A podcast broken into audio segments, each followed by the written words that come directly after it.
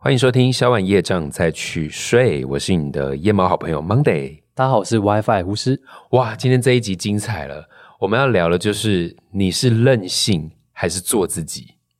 哇，这个听起来好像是同一件事，但其实好像不一样。对，因为为什么要特别聊这个？因为其实长久以来，我很常被问说，怎么样才可以做自己？我们以前有出过一些歌，例如说，这是我咆哮的态度，对对对，做自己的态度。还有我们就这是我帮一些艺人做专辑，发现哎，他们很多东西都在强调对，怎么样做自己这件事。而且这几年有很多流行的词，都是在教大家怎么做自己，然后一直告诉大家要更勇敢的做自己还有。什么接受不完美的自己啊？我听得好是厌倦呢，怎么都是这些啊？特别想要聊的就是，我们做自己会不会陷入一个任性的漩涡里面？那为什么说这集可精彩了？我们刚刚在节目开始之前，WiFi 就开始在讲那些他小时候做自己的故事。一开始就要跳到我吗？我我听起来就觉得哇，你真是叛逆耶！对我以前应该是说我我我是个反面教材啦，就是说我我我自己以为那样叫做自己，其实我会回想起来，有一些是有帮助到整个社会消业障的做自己。你跟我讲一下你刚刚讲你跟你你妈妈的那一部分啊，我爸妈啦你，爸妈，哦，就是我从小就是，比如说，好，我就先希望他们不要听到 你。自己你自己边讲啊，自己边 我觉得我自己好像这是偏任性，不是你就当做自罪。对，当我们今天赎罪，说这节消我什么的业障嘛。消你的业障，所以你要讲出来赎罪。啊听我们趴开始同学有没有一些就是被父母威胁说，如果你再怎么样不听话，考试或者晚回家超过十一点睡，我就把你的什么什么东西丢掉。一定你回到家都会被丢光光。然后我真的被丢嘛？然后我那时候就是冷静的告诉我自己，OK，他也要尝尝这样的滋味。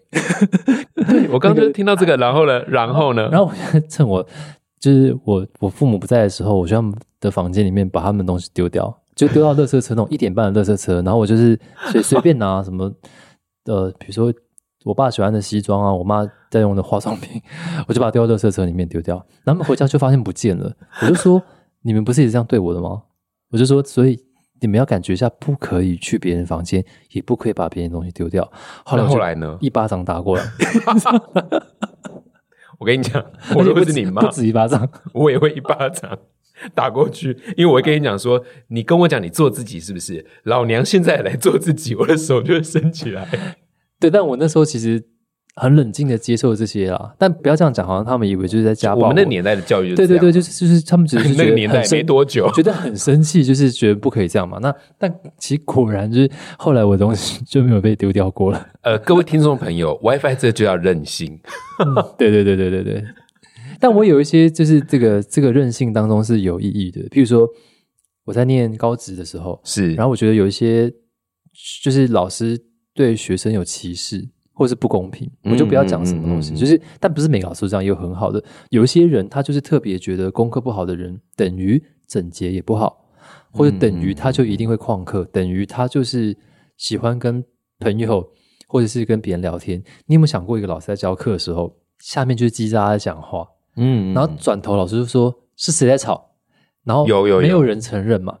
然后呢，我就发现，就是被惩罚的人永远都是老师已经觉得是功课不好的人，等同于在后面一直吵闹。哦，这真的是会耶，就是以前很多老师会觉得说，哎，功课不好的一定是那个犯错的人。你有这样被误解过吗？比如说有，啊，因为我就我之前不就是我考你就是分，搞不好如果我们有同班的话，就是其实明你明明没有讲话哦，他说对徐展瑞吵什么吵啊？然后把你叫到堂上打。对，有啊，我就有这样的，我就是那个对象啊，因为我以前成绩就是不好啊，所以我就是那个对象，就是好像犯错的那个第一个目光先扫射到我。但我觉得有个好处是，还好我人缘还算够好，就是我我是属于比较会搞笑的那一种，对，大家会帮我平反。所以这个任性在哪呢？就是韧性在两个人，第一个是老师的任性，他、嗯他以为他在做自己，就是他觉得说，OK，只要吵的人就是错的人，嗯他这是错误的做自己。然后另外一个就是不肯承认的当时的我，就是因为害怕被打，所以就觉得就沉默。是那后来我就真的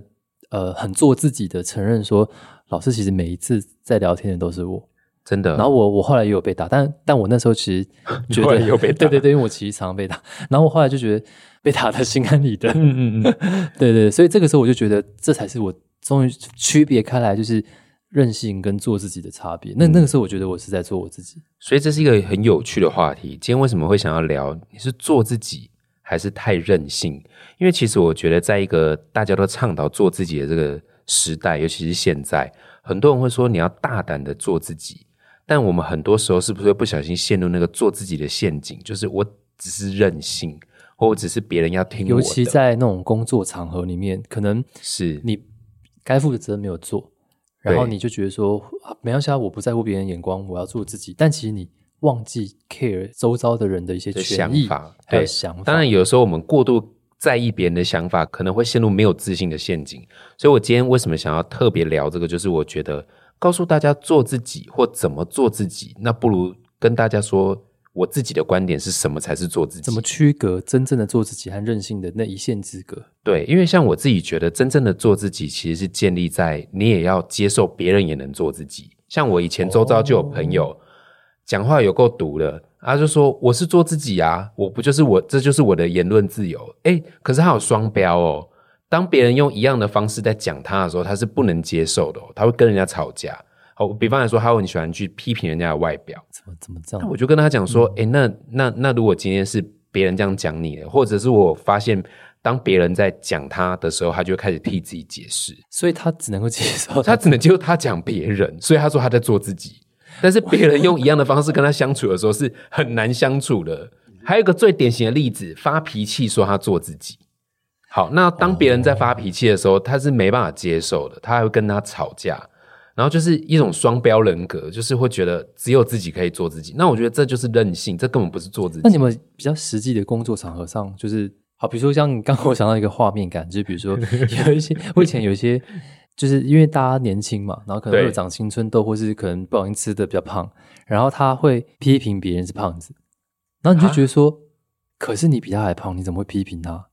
然后他们就会觉得我在做自己啊，我想要讲就讲，不行吗？对，这就是我说的，就是他其实某程度上就是他可能透过批评别人来让自己好，反正我也胖没差，这样子。之类的。但是他其实我觉得这个是这也不是做自己，这只是他想要用做自己来合理化，他可以这样大肆的批评别人。那后来长大之后就发现，譬如说，也许你们拍片或我们嗯做音乐都有一些很细节的分工嘛，像可能必须要有些人就是螺丝钉的角色，他可能必须要去就是 book 场地，嗯然后确保这个场地是有空档的，然后或者说录出来的东西要被剪辑，嗯或者说当初要发摄影师来，然后这个是很细节的安排，然后大家有没有吃到便当什么的，嗯。那可能这些事情没有做好，那大家会觉得说，可是我做我自己啊，我就是没弄啊，怎么样？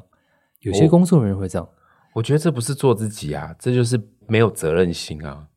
但你有没有觉得，其实越来越多人会把做自己当做是一个借口，借口，然后来逃避自己应该要负的责任？或者是用做自己这个东西来当一个借口来合理化自己，其实有一些地方其实是不负责任。不负责任的，或者是就是不对我想做刚刚讲的，就是一些像是就是很小小到订便当，或是做就是一些场地的预定。你有没有这样子的经验？有啊，有我遇过有有人他的工作就是要做，也许跟场部有关的，不然就是也许是要照顾大家的伙食。哦，可是他常常会就是觉得，哎，吃的不好他是无所谓的，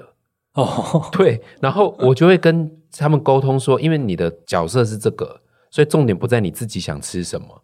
重点在你要先理解你的角色，对对。然后你也不是在服务别人，你就是比较 low 的职位，或者是低人一等还是什么，就是它就是一件事，它就是一个工作。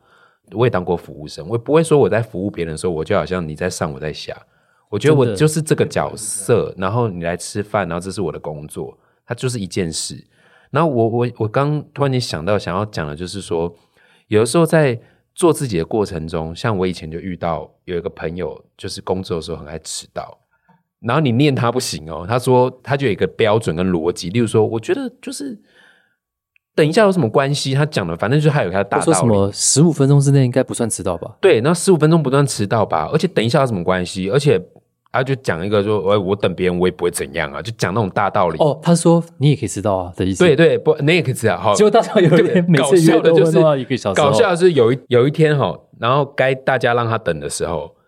然后他就不开心，然后他就觉得我为什么要等人，然后就摆臭脸，然后我也很白目，因为我记得他的剧情，然后又是很很好的朋友，哦然后以前以前的同学，然后我就很直接跟他讲说，哎、啊你不是说你等人没关系？然后我就有点念他，我就说你不是说你等人也没有关系，那嗯你之前迟到，别人等你就这种感觉啊？就你知道他回我什么吗？都好好奇哦。他脸更臭，他说我现在没有要听你教训我。他蛮做自己的，其实 对他蛮做自己的。嗯，是条汉子。他就是做自己，但就是我讲的，那就是要任性。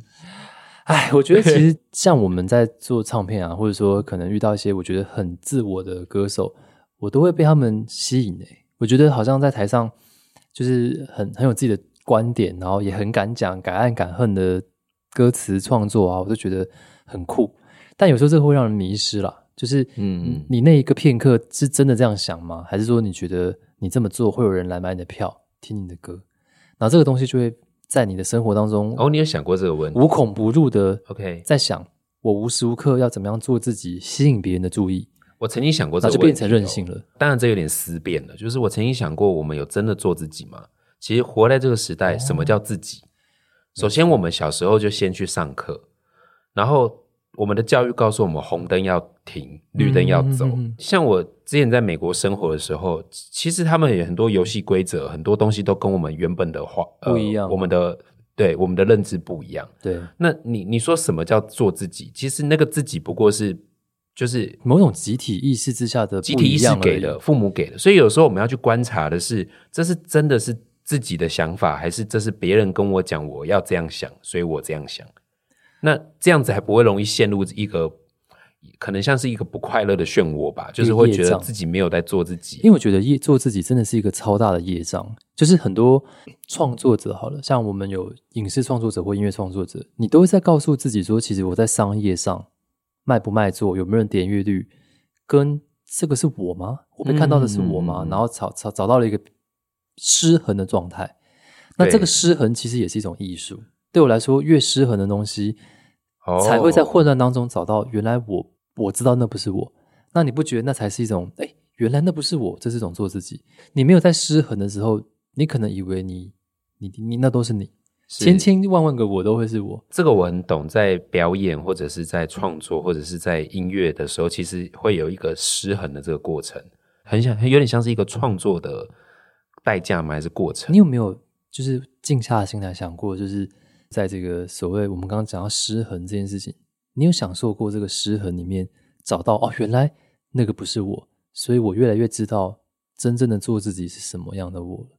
有诶、其实我在呃前几年，就是那时候又当创作者，然后又签约唱片公司，然后你还要，然后同时发单曲？还要发单曲，同同时做很多事情，然后要拍影片，然后要很多社群。那时候大量的资讯一直进来，然后有大量的各个不同面向的自己，然后再又有不同团员的身份嘛，大对团体、小团体，然后呃，又面临那个时候我奶奶刚过世，嗯然后家人刚离开，我觉得，嗯然后疫情，哦，对，所以整个就是一个很不容易的那几年。然后那时候我觉得我的整个人的状态其实有点失衡。我其实有的时候会甚至觉得我我我不知道我在做的这件事情是我真的想做吗？还是说为了大家的生计而做的？还是是就像你刚刚讲，我觉得别人喜欢所以我做，或者是我认定这件事会被喜欢所以我才做。然后你就会觉得这个业障过不去，会对会失眠吗？会这种东西？会，而且我会有点陷入一种什么是自己的这种想法里面。那你那时候觉得什么绝对不会是你自己？什么绝对不会是我自己？我没有这样想过，但是我那时候，你刚刚有问我说有没有享受那个失衡？哦，对对对，然后我我记得有一天我就在画画，然后我在画那个弟弟，就我的猫，嗯。哎，画着画着我就哭了，然后我就我就我就很感性的，就是边画边哭，然后在那边擦眼泪，然后哭的过程中，我就觉得自己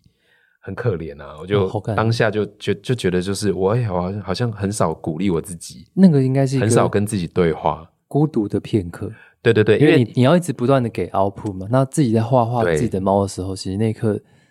只有你跟你的笔啊，是然后你你就会发现，哎，好像是自己的时候了。对这几集大家会应该会发现，我很常说什么感谢自己啊，写那个所谓的高光时刻就是那对，个。其实就是在这几年我养成的习惯，其实也也不过就这两年吧，疫情这两这两三年。那我养成这个习惯，也是因为那一阵子的那个压力实在太大，嗯大到我觉得我人生好像一种觉醒，就是我嗯突然间去意识到，我我没有时间去跟自己对话。很多时候，我好像一直在给 output，就是我一直在输出。哦，我直播，哦，我拍影片，我拍猫，哦，我经营 IG，我一直给，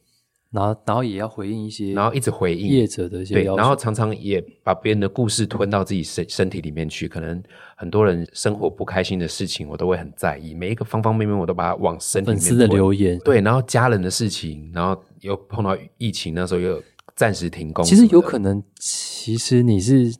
有点像是先预知了每一种成为自己的可能，在一个两三年之内爆量式的尝试当每一种人的自己。对，但是那个那个失衡或者那个混乱，后来我觉得我我重新找回我自己之后，我就发现其实那也是我在找自己的一个过程。嗯嗯，就是可能像 WiFi 刚刚说的，就是我尝试每一个不同的面向的自己，我在、我在确定我自己想要做什么什么什么事情。所以我说，其实有真的自己嘛？其实我想要聊的是，有时候我们会陷入一个我想要做自己，会不会其实那只是过去舒适圈的自己？哦，对，因为有时候成长跟学习，其实我们每天都应该是。哎我觉得这个观点蛮蛮好，因为我以前也觉得我是一个一定很讨厌数学的人，但后来在我的工作里面，当蛮多事情需要数学的，是，那我觉得，哎、其实学会数学好方便。然后，哦然后我就觉得那一刻的，我觉得我一定是一个讨厌数学的自己。这件事情，那真的是我认为的自己吗？对，因为以前我最嗯容易跟我的家人在争执，你不要叫我这样做，因为嗯我要做自己，或者是我们会想要跟社会有一些抗衡，就是我要做我自己。可是有时候，像那一阵子我我成长了之后，我就觉得我要稍微让自己做一些我舒适圈以外的事情。那我毕竟会经历那个要掐着自己一点点，对，所以如果我永远在坚持要自己，但那个自己会不会只是一个舒适圈的自己？还有就是别人眼光，这个这样做比较帅。像以前可能对对对假设就觉得说，哇，可以弹速弹就比较帅，但你其实喜欢 Radiohead，喜欢后摇滚，你就没有想要飙高音唱歌。但是你大家都这样说，你就觉得哦，那我这个我不要这个我曾经跟你聊过，我以前不是陷入一个，我以前在呃，就是在做音乐的时候，或者是在表演的时候，我就跟 WiFi 聊说，我觉得我好像没有唱高音，我好像是哦，好像就不是会唱歌，或者是没有，你声音很适合唱低音啊。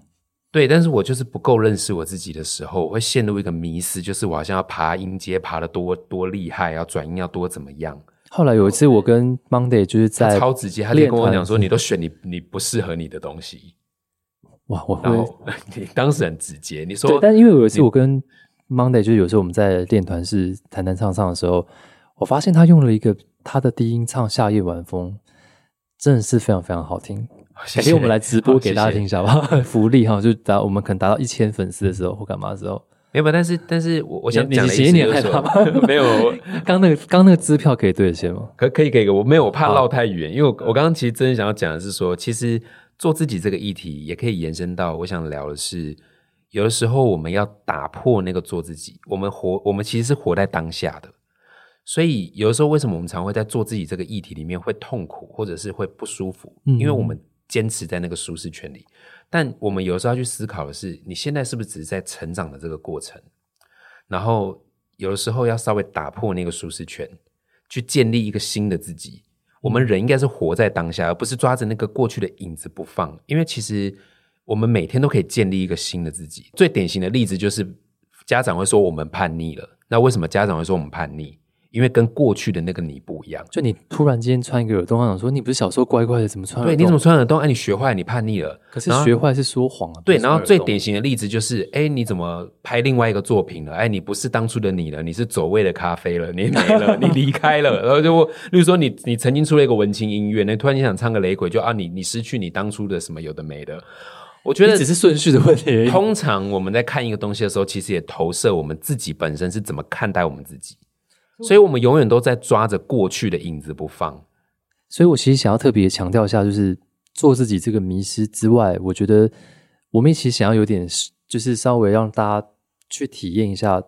别人的任性，不是做自己嘛？那这个任性，你要怎么样帮他们消业障？大家可以开放一个线动来问我们问题，比如说你遇到了很多很多的障碍，比如说，哎，这个人他这样子做事，你们可以问说，他这样到底是任性，还是他在做自己？我要我我要成全他，或是我要鼓励他呢？有时候你会很 confuse，你会不知道你到底是要去帮助一个人做自己，还是他是在乱任性一番。我自己觉得，就是如果大家会觉得很好奇，做自己跟任性这两个要怎么分辨的话，或者怎么拿捏的话，我觉得可以用一个观点切入，就是说你的那个做自己，别人有没有收到价值？嗯嗯，对，就比方来说，我的这个做自己，如果是我既做我自己，而别人也可以在这个你的那个自己里面收到相等的价值，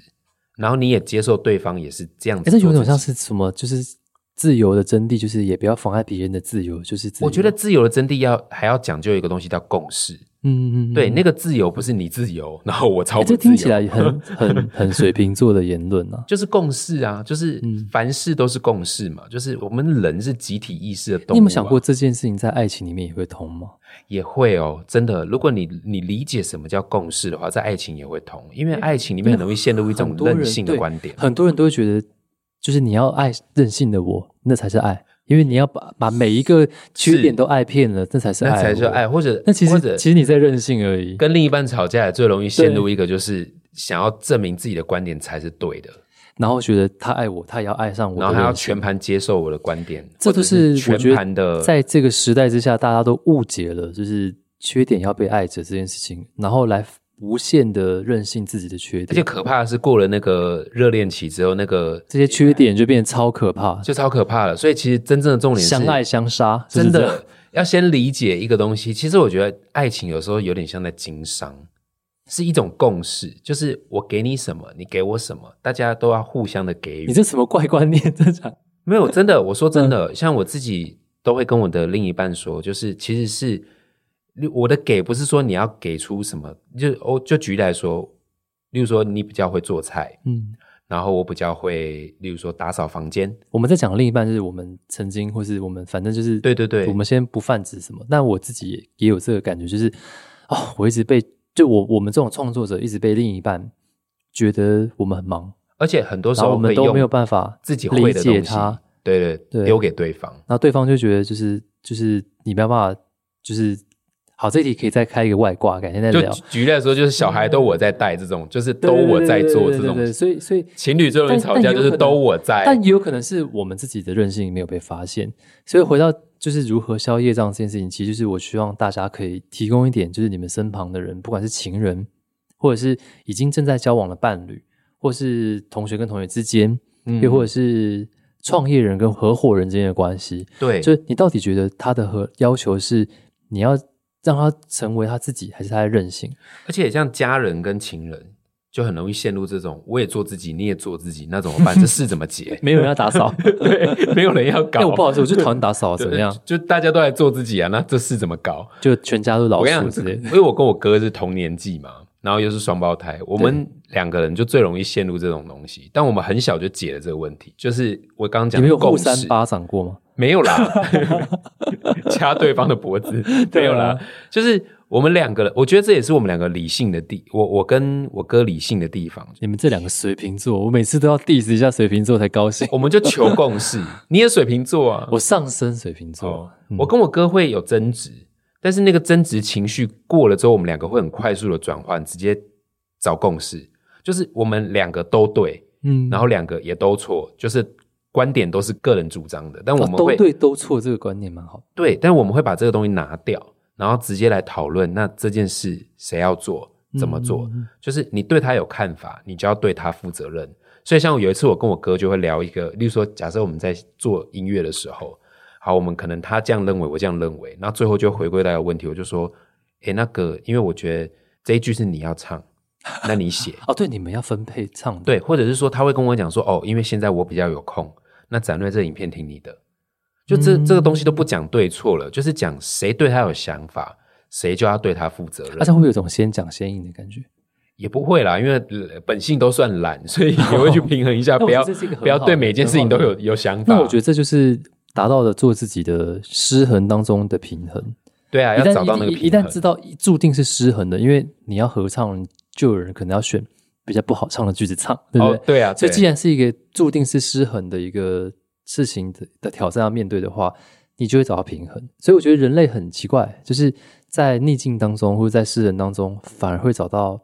真爱，反而也会嗯找到就是真正可以成就的作品。是，如果都很平衡的话，其实内心其实会长出很多怪物。但我也想要鼓励很多在可能在混乱或者是在失衡的过程中，像我刚刚前面说我经历那个过程嘛，嗯，那怎么怎么说？WiFi 刚有提点我说享受这件事情，我其实有。像我，我最后其实发现我蛮喜欢那个感性的自己，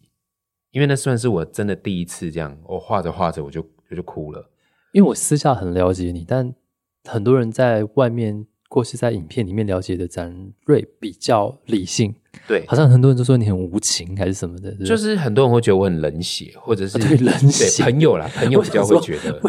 他又不知道你的血有多热，为什么会觉得你很冷血？因为他觉得我做决定都很果断、很直接或。者说就是不苟言笑啊。对那我我觉得是因为我从小没有练习比较感性的那个面向的自己，所以为什么我说我其实蛮享受那个失衡？因为我觉得那个失衡是我正在找寻，就是什么东西是社会给我的框架，什么东西是别人教育我该这样想，什么东西是我自己想要做，我在判断这个过程。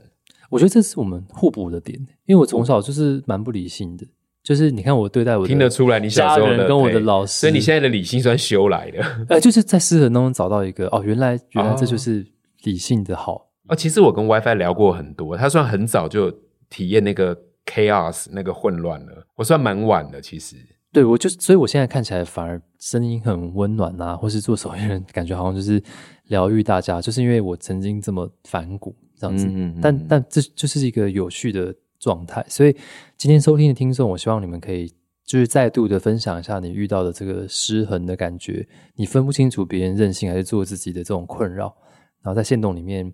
然后我们可以针对这个事情，然后再做一个比较像是回馈式的，不管是直播、嗯或是再开一个外挂的题目。对对对，不过这个做自己也有另外一个很有趣的东西，就是很多人不都有讲说什么呃，这个世界是我们自己创造出来的一面镜子。哦，对对对，对，有时候做自己，你也可以去思考，例如说，假设一个脾气很差的人，嗯，你如果每天都脾气很差，那一个脾气很好的人，如果跟你相处久了，对方会不会被你改变成也跟你一样脾气差？觉得会，会啊，完因为会你就是这么脾气这么这么的火，所以对方如果今天不跟你脾气一起火，你们两个会没办法沟哎，通。他会觉得说你怎么都没有感同身受我的生气，对，然后最后对方会被你改变成跟你一样，然后最后你再来怪说，哎，为什么我总是遇到脾气很差的人来害我脾气很差？其实是你自己造成的，其实是自己创造出来的。结果。对，那如果一个整天都，例如说每天在讲笑话的人，他可以逗别人笑，那别人笑了会不会也在反馈他，跟着他遇到他就是一直在开玩笑？这有时候是一个互相的东西。把别人的笑点变低。对，那你如果会去疗愈别人，你其实也会创造出一个你会很容易吸引，也跟着会疗愈你的人。所以其实为什么很多人在讲吸引力法则，很多人在讲正面思考，其实不是说我们要去强迫自己很正面，人本来就有喜怒哀乐，这很正常。可是在这个喜怒哀乐的过程中，我们要去练习每一个情绪，嗯，每一个面向的自己要怎么去使用它，就很像一个能力值，有火人、水人跟就是不同的能力，然后哪个技能我要怎么点，我知道，就是像打怪，然后就是要选，很像玩游戏的。角色。哦，我觉得我们这一集真的是难怪我们会莫名其妙被分类在心灵疗愈。我想说我们也没有点选，我们怎么会在心灵疗愈跟休闲？但没有关系，我觉得这是演算法造成的。所以今天真的是希望可以借由我们去区分我们心里面有的时候卡关的这些状态。你在做自己跟任性的时候，你自己都不知道你自己是谁。你看到别人耍任性，但你又不知道他洗脑你，他在做自己，你也不知道该怎么跟他辩驳的时候，希望这一集对你有帮助，因为是你会去分辨很多的例子，就是你也可以告诉他说，其实哎，你过头了，你现在在耍任性，这不是做自己，嗯嗯，你会变成他的良师益友。或者我们自己也不要去跳进去那个漩涡里面，或跟对方就是被勾到一鼻子气。自己如果能够去嗯理性的抽离出来，，对你也能够知道说，哦，不要去参与这个剧情，去让自己太复杂。觉得这样子的收获还蛮多的。是，然后也真的祝福大家都可以开心的做自己。那因为这是一个很多元的时代，我真正想要跟大家讲的就是，其实我们每个人都该有一个自己独一无二的样子。嗯，但这个独一无二的样子，也要建立在不要只是我开心我爽就好。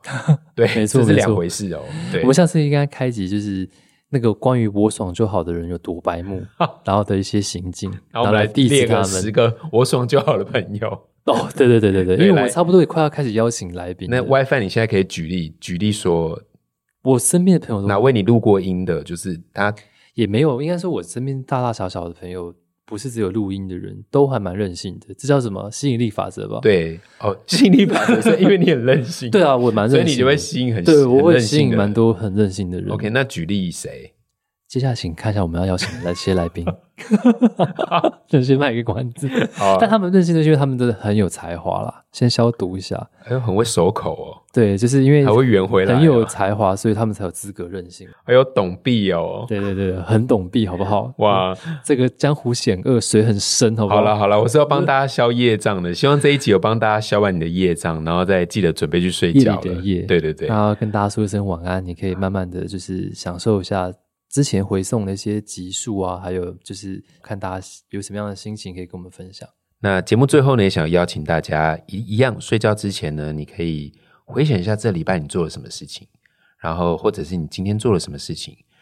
去学习跟最小、最渺小的你做的那件事情去谢谢他，然后去鼓励自己。真的，这蛮有效的，而且我觉得这本来就是你写下来，我们会把它必须的放在我们的感恩笔记的这个线动的圆圈圈，哦，对对对，我们把它一起放在那个为我希望圆圈圈里面这个 podcast 就是我们会随着集数越来越多嘛我们可，以累积更多的但是。但是这个感恩笔记就很像是我们跟听众之间的一个约定，变成一个纪录片的感觉。而且我们可以累积更多的这种就是甜蜜、甜蜜的声音，嗯下次来聊这个。对，把大家的香甜的声音累积起来。好啊，那希望大家可以在睡前的时候来到我们的 Podcast 订阅，然后在 Apple Podcast 跟 Spotify 给我们五星的评价，让这个演算法可以扩及到更多需要听到这些东西的人。谢谢收听今天的消完业障再去睡，我是你的夜猫好朋友 Monday，我是 WiFi 巫师，那我们就下一次见喽，拜拜下次。见喽，晚安，拜拜。